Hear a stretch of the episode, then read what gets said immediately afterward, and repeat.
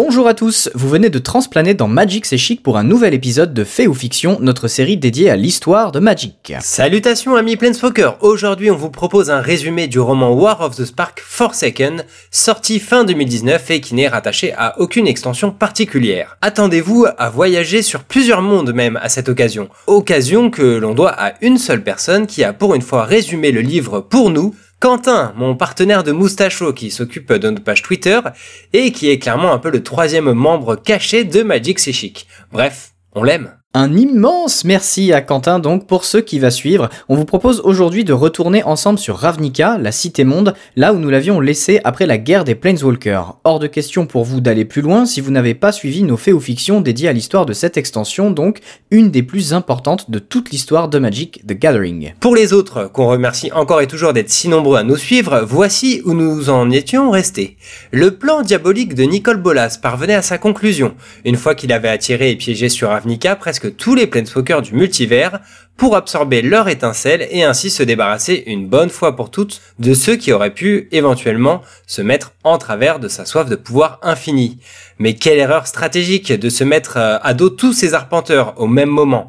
En effet, grâce aux efforts conjoints des sentinelles, d'autres héros que nous connaissons bien, de nouveaux venus et de toutes les guildes de Ravnica, pour une fois solidaires, le tyran a été vaincu. Il s'en est pourtant fallu de peu et on doit surtout la victoire au fait qu'il ait sous-estimé deux autres Planeswalkers. Tout d'abord Liliana, nécromancienne asservie contre sa volonté qui, malgré sa réputation d'égoïste apathique, a finalement voulu se sacrifier pour tenter de sauver le multivers en rechangeant de camp au dernier moment. Ensuite, le propre frère de Bolas, Hugin, plutôt doué dans les prévoyances machiavéliques lui aussi, qui espionnait l'autoproclamé dieu dragon depuis le début et qui a coordonné la riposte des Planeswalkers avant de s'enfermer avec Bolas dans son royaume de méditation. Mais ça, seul Jace Beleren le sait et tout le monde croit que Bolas a totalement disparu. Une fois la victoire célébrée, il reste pourtant chez les sentinelles et les habitants de Ravnica un goût très amer. Leur cité est en ruine, cette guerre éclair menée par des individus euh, venus d'autres mondes aura dévasté des quartiers entiers et coûté des milliers de vies. De plus, les lieutenants de Bolas, que sont l'artificier Tezret, le Védalquin Dovinban et Liliana, ont pris la fuite au cours des événements. Et surtout, malgré l'arrivée de Kaya au sein des Sentinelles, une place reste douloureusement vide à la fin de la guerre des Planeswalkers, celle laissée par le sacrifice ultime de Gideon afin de sauver Liliana au moment décisif. Et c'est dans cette ambiance très joyeuse que nous allons lancer notre générique pour commencer une nouvelle histoire d'emblée imprégnée de deuil, celle de Forsaken, relatant la suite de tous ces événements. Eh bien, c'est parti C'est une des premières préoccupations des sentinelles d'honorer la mémoire de leurs compagnons défunts. Mais tout le monde ne participe pas au voyage vers Terros, plan d'origine de Gideon. Certaines comme Kiora n'y sont pas bienvenues, d'autres comme Jaya Balar n'en peuvent plus de pleurer leur frère d'armes perdu tragiquement. Quoi qu'il en soit, débarrassés du piège du soleil immortel, une bonne partie des arpenteurs qui avaient été attirés sur Ravnica peut retourner chez eux, probablement marqués à jamais. Ces départs, depuis les cendres encore fumantes de la cité-monde, ne sont d'ailleurs pas pour déplaire aux nouveaux maîtres de la ville. En effet, si cette guerre historique dans l'histoire du multivers a vu la déchéance d'un dragon surpuissant comme Nicole Bolas, elle représente aussi l'ascension d'un autre dragon, Niv Mizzet, mort et revenu à la vie en tant que pacte des guildes. Tous ces Planeswalkers sur Ravnica étaient autant d'électrons libres qui pouvaient remettre en question son autorité sur la ville, alors bon débarras. D'autant qu'il a lui-même du tri à faire dans la cité, car parmi ses maîtres de guilde, trois avaient obtenu leur pouvoir grâce aux manigances de Nicole Bolas avant de retourner leur blason quand le vent a tourné. Ralzarek, dirigeant de son ancienne ligue Izet, Vraska, désormais à la tête de l'essaim Golgari, et enfin Kaya, qui a récupéré la gouvernance du syndicat Orzov à la place du conseil fantôme Obzedat. Pour les punir d'avoir fait passer leurs intérêts personnels avant ceux de leur guilde, et pour les obliger à prouver leur dévotion à celle-ci, Niv Mizzet envoie ses trois repentis sur les traces des généraux en fuite de Bolas. S'ils viennent à bout de ces menaces potentielles et lui en ramènent la preuve, ils seront pardonnés et leur statut maintenu. Il confie ainsi à Aral la traque de Tezret, à Vraska celle de Dovin et à Kaya, celle de Liliana. Ral est absolument ravi de se voir convier cette tâche, car elle garde une rancune profonde de ses confrontations passées avec l'artificier, et il est accompagné dans sa quête par la mystérieuse vagabonde. Cette dernière, elle aussi animée par une hostilité tenace à Tézéret dont elle ne s'explique pas ouvertement à Ral, est une alliée précieuse pour traquer le cruel machiniste. En effet, sa constitution est différente de celle des autres Planeswalkers, elle est contrainte de transplaner en permanence et ne peut s'ancrer à un plan trop longtemps. Cette condition lui permet de ressentir plus finement les traces laissées dans les éternités aveugles par le pont planaire intégré au corps même de Tézéret, peut-être d'autant plus du fait de son lien inconnu avec lui, surtout que le masque d'or couvrant son visage empêche Ral de décrypter les sentiments de sa partenaire. Après un pistage laborieux, ils finissent par arriver dans une citadelle cachée sur l'éclat d'Esper, sur Alara, et leur présence provoque immédiatement l'apparition de défenseurs automates. Malgré les temporisations de la vagabonde, Ral cède rapidement à son impatience. Son tempérament colérique et la faiblesse des pièges installés par Tézret accentuent son emballement progressivement. Lorsqu'ils parviennent finalement à le débusquer, il suffit de quelques provocations de l'ancien sbire de Bolas pour que Ralzarek sorte définitivement de ses gonds. Sans prendre de recul, il déchaîne toute l'énergie électrique dont il est capable, mais en vain. Non seulement il blesse la vagabonde, qui inconsciente transplane involontairement, mais Tézret, équipé du pont planaire, absorbe son énergie et lui renvoie sans effort. Rapidement à bout de mana, Ral se lance au corps à corps contre le maître du métal, mais les années où il se battait dans les Russes sont bien loin. Ses pouvoirs de Planeswalker l'ont déshabitué au combat rapproché et Tézeret le défait avec violence. Mais une fois à sa merci, il ne l'achève pas. Il va jusqu'à s'arracher son bras d'Ethereum pour l'offrir à Ral, qui reste pour le moins stupéfait. Ce sera sa preuve pour le conseil de Ravnica, la mort présumée de Tézéret lui permettant de fomenter de futurs plans diaboliques sans que des hordes de Planeswalkers justiciers ne viennent le débusquer. Ral s'échappe, brisé physiquement et moralement. La mission de Vraska va l'emmener de son côté beaucoup moins loin dans le multivers. Malgré une conclusion de guerre euh, très à son avantage, puisqu'elle a retrouvé son amant, Jace, et conservé la couronne des Golgari, la Gorgone n'a pas vraiment besoin de cette traque de Dovinban, qui l'éloigne euh, de ses principales préoccupations les elfes Dave Karin, qui complotent pour la renverser, et son amant, qui souhaite l'emmener sur Vryn, sont déjà deux projets antagonistes. Alors trouver et tuer un Védalquin dont elle n'a cure, aveugle de surcroît, est le dernier de ses soucis. Mais dorénavant, le premier de ses impératifs. Après un vain voyage sur Kaladesh en compagnie de Vivienne et un bref bilan de sa situation instable face à Isoni, qui guette le bon moment pour prendre sa place à la tête des Golgari, il lui faut quelque temps pour retrouver la trace de l'ancien dirigeant Azorius sur le plan même de Ravnica, là où on penserait le moins à le chercher finalement. Lorsqu'elle le retrouve, Dovin lui propose, à la place de sa vie, le moyen de consolider sa place sur le trône Golgari, un marché que Vraska ne peut refuser. Ainsi, une jarre remplie d'araignées lui assure le soutien de Zunik, maître chasseur des Devkarin et fils de Jarad, précédent leader des Golgari. En échange, Vraska aide Dovin à mettre en scène sa mort sur le plan de Regatta. La reine Golgari convoque alors Chandra sur ce plan où la pyromancienne a déjà longtemps séjourné pour qu'elle serve de témoin. L'affrontement est direct. Chandra est furieuse de voir que l'un de ses ennemis jurés squatte son monde d'adoption. Au milieu des échanges de flammes et des assauts de mécanoptères, Vraska parvient à profiter d'une ouverture pour couper la main droite du Védalquin. Face à l'impétueuse Nalar, qui, aveuglé de rage, se déchaîne, Dovin parvient à s'échapper, en laissant derrière lui un faux corps calciné. Comme prévu, Vraska retourne sur Avnica avec la main du Védalquin et le témoignage de Chandra. Ceci devrait suffire à tromper Niv Mizzet sur la mort de Dovin. En charge de la traque de Liliana, Kaya se trouve elle aussi dans une position délicate. Elle n'a aucun grief personnel contre la nécromancienne pour commencer. Ensuite, elle doit consolider sa place de dirigeante Orzov, fragile car elle a abattu de sa main le conseil Obzedat, et le syndicat est actuellement la cible de toutes les convoitises. Heureusement, Tomik, l'amant de Ral, lui propose de prendre le rôle de chambellan le temps de son absence, d'assumer à sa place le poids des fantômes de Ravnica que Kaya subit en permanence. D'autre part, elle est devenue durant la bataille la figure tutélaire de Teyo Verada, un jeune planeswalker venu de Gobakan, mais aussi de la petite Araitia Shokta. Cette dernière, plus communément appelée Rat, est une jeune ravnicane, sans étincelle d'arpenteur ni obédience de guilde, oscillant entre Célestia, Groul et Ragdos. Pourtant, elle possède l'étrange faculté d'être invisible aux yeux du monde, sauf quelques élus et ceux qui se concentrent pour la voir. Ces deux Padawan ne sont pas tout à fait en faveur de la mission de Kaya de tuer Liliana Vess, et pour l'empêcher de commettre l'irréparable, ces jeunes gens se proposent de l'accompagner. Grâce à ses pouvoirs spectraux, Kaya est en effet capable de posséder, entre guillemets, Rat, et de la faire transplaner avec elle et Teyo. Après avoir réglé les derniers détails avec Tomik, elle accepte leur compagnie et laisse à plus tard la décision de suivre ou non l'ordre de mission qui lui a été imposé. La première étape de ce voyage est justement Gobakan, d'où vient Teyo, qui revient en héros mais avec appréhension. Avant la guerre, son maître le brimait sans relâche, et aspiré par le piège de Bolas, il n'était pas revenu depuis son premier transplanage. Sauvant in extremis les membres de son couvent d'une tempête en déployant un sort de protection sans commune mesure, ce passage signe la réconciliation de Théo avec son maître, qui était en fait trop effrayé par la puissance de son apprenti depuis toujours. Ses aveux s'accompagnent d'un ordre. Théo Verada doit quitter le couvent sur le champ, de peur que les autres élèves négligent leur entraînement en se reposant trop sur lui s'il demeure à leur côté. Cette page personnelle tournée, le voilà enfin libre de prendre la route, trépignant avec Kaya et Rat. La deuxième étape du voyage est Dominaria. À garde déboussolée et enfin libre, Liliana est retournée sur son plan d'origine, sur lequel elle a trouvé une petite surprise. En effet, en arrivant au manoir Vess, elle découvre qu'il a été restauré, suite au retour de Liliana Vess, une impostrice régnait tyranniquement sur son domaine miraculeusement remis à neuf. Les occupants du château, tous ornés d'un magnifique collier d'or, semblaient soumis à la volonté de cette usurpatrice. Et c'est décoré du même type de collier que Kaya, Teyo et Rat découvrent Liliana en arrivant sur Dominaria et en train de jardiner, les mains dans la boue. Les trois compagnons n'en reviennent pas de voir l'élégante, la froide, la machiavélique mais surtout la véritable Liliana se rabaisser à de petites tâches de la sorte. S'infiltrant dans la demeure grâce à sa malédiction d'insignifiance, Rat découvre que la prétendue Liliana Vess n'est qu'une pâle copie, que sa beauté n'a rien de celle vénéneuse, dangereuse de la vraie nécromancienne. Plus intrigant encore, le collier qu'elle porte, orné d'un saphir, semble être la source d'influence exercée sur tous les gens du domaine. Un autre élément attire magnétiquement la jeune rate, un œuf semblable à la gemme que Nicole Bolas arborait entre ses cornes.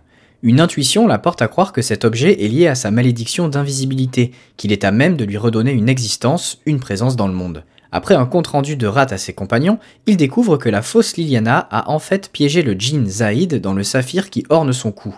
Ils parviennent à confronter la pseudo-maîtresse des lieux, briser son talisman et libérer le génie. Ce dernier est tellement furieux que Teio peine à le contenir avec ses boucliers, tandis que la véritable Liliana, qui a empoigné la gemme esprit de Bolas, découvre alors que celle-ci appartenait en fait à Hugin, et elle se questionne aussitôt sur son désir profond de devenir, comme Gideon le voyait en elle, la meilleure elle-même. Elle se ressaisit au vu de la gravité de la situation. Équipée du voile de chêne, elle parvient à contraindre Zaïd à la reddition, tandis que Kaya, elle, ôte la vie de l'usurpatrice, lui évitant des années de supplice par le djinn tout ceci sous les yeux des esclaves libérés du manoir Vess. Ces derniers, extatiques, propagent rapidement la nouvelle de la mort de Liliana.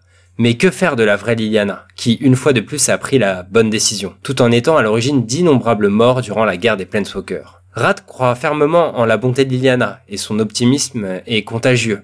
On lui propose alors le marché suivant. Elle doit se séparer du voile de chêne, constituant une preuve de sa mort auprès du pacte des guildes mais elle devra aussi se rendre plus tard dans une auberge désignée par Kaya, située dans la ville basse du monde de Fiora, et y attendre le trio. Il s'avère au retour sur Ravnica que Tomik a été un chambellan hors pair pour la maîtresse de guilde Kaya. Non seulement il a résisté, en apparence, à toutes les faveurs avancées par les autres membres du syndicat Orzov, mais il supporte également très bien le poids des esprits sur ses épaules. Les deux décident de fait de prolonger ses responsabilités, permettant à Kaya de s'émanciper de ses devoirs de chef de guilde. Et c'est avec elle que s'ouvre d'ailleurs le conseil d'Eddie Guild. Le voile de chêne fait foi de la réussite de sa mission, corroboré par Chandra qui atteste des vestiges de la mort de Liliana durant un court passage avec Jaya et Jace sur Dominaria. Ils y ont vu les anciens esclaves brûler le corps et les habits de la nécromancienne. C'est ensuite au tour de Vraska qui présente la main de Dovinban. Elle confesse que le Vedalquin n'est pas mort de son fait, mais du feu de Chandra un détail dont s'accommode Niv Mizzet. Présentant à son tour le bras d'Ethereum de Tezret, Ral confesse immédiatement son échec face à l'artificier. De surcroît, la vagabonde complète son récit en indiquant que Tezret a méthodiquement vidé sa citadelle sur Esper, sûrement grâce au pont planaire, et qu'il n'a laissé cette fois aucune trace dans les éternités aveugles. Malgré une remise en question de son autorité, Ral Zarek reste à la tête de la Ligue Izet, dans l'indifférence du pacte des guildes Niv-Mizet. Le conseil achevé, Vraska se rend discrètement auprès de Dovinban. Il lui avait finalement promis d'autres informations pour consolider sa place chez les Golgari en échange de la mise en scène sur Regatta pour faire croire à sa mort. Sauf que sur place, ce n'est que son cadavre qu'elle trouve, et le vrai cette fois-ci. Si sa mort arrange Vraska d'un côté, il emporte cependant ses précieux renseignements dans sa tombe. Mais surtout, cela signifie que quelqu'un est au courant du pacte qu'elle a passé avec lui au mépris de Niv et de ses alliés. Mais qui voudrait bien la faire chanter? C'est en fait Actostar, un tueur légendaire et insaisissable raffilié au Dimir, qui s'est chargé de ce meurtre. Ce dernier, arme secrète de Lazav, est en fait Aratia Shokta, la petite rate elle-même, dont la malédiction d'insignifiance s'est révélée être un outil parfait pour le maître des secrets. Séance d'hypnose après séance d'hypnose, il a doté la jeune fille d'une deuxième personnalité, ne gardant aucun souvenir des actes commis en tant qu'Actos. Une fois revenu de son aventure sur Dominaria, Laza va retrouver la trace de cette précieuse assassine pour l'envoyer régler le compte de Dovinban. Ce même Lazav fait un peu plus tard un compte-rendu très détaillé du conseil des guildes à son nouvel allié Tézéret. Si le Dimir a désormais le crochet sur la ligue Golgari après l'erreur de Vraska, la défaite de Ral devrait aussi lui donner plus d'emprise sur Izet. Mais ce n'est pas tout. Le contrôle d'Edimir sur les autres guildes de Ravnica est plus prégnant que jamais, car Tessa Karlov, dans l'ombre, manipule le dévoué et discipliné Tomik Vrona à la tête de la guilde Orzov. Voici pour les grandes lignes de Forsaken, mais le roman est assez dense et au final, qu'en est-il des sentinelles dans tout ça? Nous avons croisé Jace et Chandra par moments. On sait ce qu'il est advenu de Liliana, mais quelles grandes aventures vont-ils tous vivre maintenant que leur grande némésis, en la personne de Bolas, est hors d'état de nuire? Eh bien, très certainement des aventures séparées. Jace l'avait senti dès la fin de la Grande Guerre. Suite à l'enterrement de Gideon sur Teros, Teferi, Adjani et Karn ont transplané à Femeref sur Dominaria, chez Nyambi, la fille de Teferi pour plancher sur la situation préoccupante du plan de Mirodin, devenu la nouvelle Phyrexia. Adjani en profite aussi pour raconter à ses compagnons l'histoire d'Elspeth, avant que Jaya ne les rejoigne. Nissa, elle, est repartie sur Zendikar, rejointe brièvement par Chandra après ses dernières mésaventures. Si à la fin de la guerre des Planeswalkers, l'elfe et la pyromancienne s'étaient grandement rapprochés, Chandra retrouve son amie pour finalement lui annoncer qu'elle aimerait tracer sa propre route, que ses sentiments pour elle ne sont finalement pas assez forts. Après ces adieux difficiles, elle transplane vers Kaladesh. La défaite de Nicole Bolas a également donné l'occasion à Jace et Vraska de concrétiser leur amour jusqu'alors euh, platonique. Et lorsqu'ils se retrouvent après tous les événements de Forsaken, Vraska se sent obligé de tout avouer à son compagnon à propos de Dovinban. Jace n'accepte pas ces révélations douloureuses et là aussi, ce jeune couple se brise. Le cœur lourd, le mage de l'esprit part finalement seul sur les traces de sa mère sur son plan natal de Vryn. La dernière recrue des Sentinelles, Kaya, a elle transplané avec Teyo Erat sur Fiora pour retrouver Anna Yora le nouveau nom de Liliana, supposée morte à présent. Là, ils décident tous les quatre de mettre le cap sur Tolvada, plan originel de la Planeswalker au pouvoir fantomatique. Leur petite compagnie semble être ce qui ressemble le plus maintenant aux Sentinelles, du moins c'est l'impression que Quentin a eue à la fin du livre. Tout ça promet une belle flopée de nouvelles histoires et même si elles remettent en question l'existence du groupe des sentinelles euh, originels, on peut imaginer que leur lien indéfectible les ramènera forcément à un moment les uns vers les autres. Voilà, on espère que ça vous a plu et que cela vous donne d'ores et déjà envie de revenir sur Ravnica pour un nouveau volet des intrigues perfides entre guildes. Cette fois, c'est le machiavélique Lazav qui semble mener la danse, mais Niv Mizzet n'a jamais été un cerveau à sous-estimer lui non plus. Va-t-il réussir à pérenniser la paix sur la cité monde? Si telle est bien son intention. Mais surtout, avec Forsaken, on entrevoit d'autres plans que l'on pourrait fortement visiter dans les extensions à venir. Vryn d'abord, plan natal de Jace est attendu depuis euh, qu'on l'a aperçu dans Magic Origins. Ensuite, on suivrait avec plaisir Kaya et Liliana sur Tolvada. Du peu évoqué par Kaya, on sait que sa famille noble y réside toujours et qu'il y a un phénomène étrange dans son ciel qui est euh, comme fissuré, ce qui rend peu à peu les habitants de ce monde fous. Elle suppose évidemment que Nicole Bolas a provoqué cette catastrophe par le passé. Visiter Tolvada sera donc l'occasion de découvrir le passé de Kaya, mais Mark Rosewater, un des principaux designers du jeu pour rappel, a récemment précisé que cela serait peu probable, car ce plan a totalement été détruit. On n'y comprend plus rien, honnêtement. Mais surtout, on remettra les pieds sur Zendikar très prochainement, bien sûr, soit l'occasion de retrouver Nissa. Si vous voulez en savoir plus sur Zendikar, un monde à l'histoire douloureuse, eh bien patientez un peu puisqu'il sera assurément l'objet de nos prochains faits ou fictions. Mais revenons au roman Forsaken en tant que tel, puisqu'il n'aura pas forcément de suite, du moins pas dans cette forme. Il faut souligner que l'accueil critique du livre a été catastrophique, alors qu'il a été écrit par Greg Weisman, le même que celui à l'origine de la guerre des Planeswalkers qui avait aussi fait débat, les fans ont déploré le manque de cohérence avec l'épisode précédent. Oui, il y a beaucoup de détails grinçants dans la forme qu'on vous a épargné dans ce résumé, mais c'est notamment la fin immédiate des couples à peine formés par Jace Vraska et Chandra Nissa qui a été très mal vue, surtout qu'ils étaient initialement plutôt progressistes, avec un virage d'écriture très mal négocié pour Chandra, qui se retrouve désormais euh, être attiré par les euh, Big Muscled Manly Men. Ces derniers errements mis à part, on espère que notre résumé vous aura fait passer un bon moment, et si ça vous a plu, n'hésitez pas à faire découvrir notre travail autour de vous et à partager vos théories en commentaire, bien entendu. Et puis on remercie du fond du cœur ceux qui nous soutiennent sur patreon.com slash chic, seul sponsor de cet épisode. Et encore une fois, bien sûr, Quentin d'avoir apporté la matière première pour cet épisode qui s'était fait attendre. Chers auditeurs, il est temps de transplaner vers d'autres horizons, mais on vous donne bientôt rendez-vous dans les ruines de Porte des Mers sur Zendikar. A très vite Salut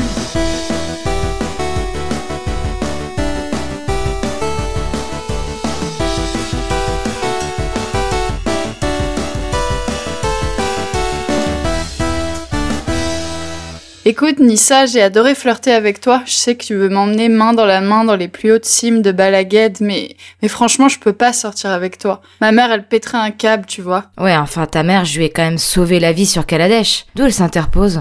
Non, mais, mais c'est mon père, en fait. Il est, il est super au school, t'as vu? Il veut pas. Mais ton père, il est mort? Ah, euh, oui, mais, mais c'est Kaya, elle a parlé à son photome, son esprit, tu vois, il il est pas chaud. Et, oh, regarde, un élémental de lierre. Quoi? Où ça? Chandra. Chandra? Chandra?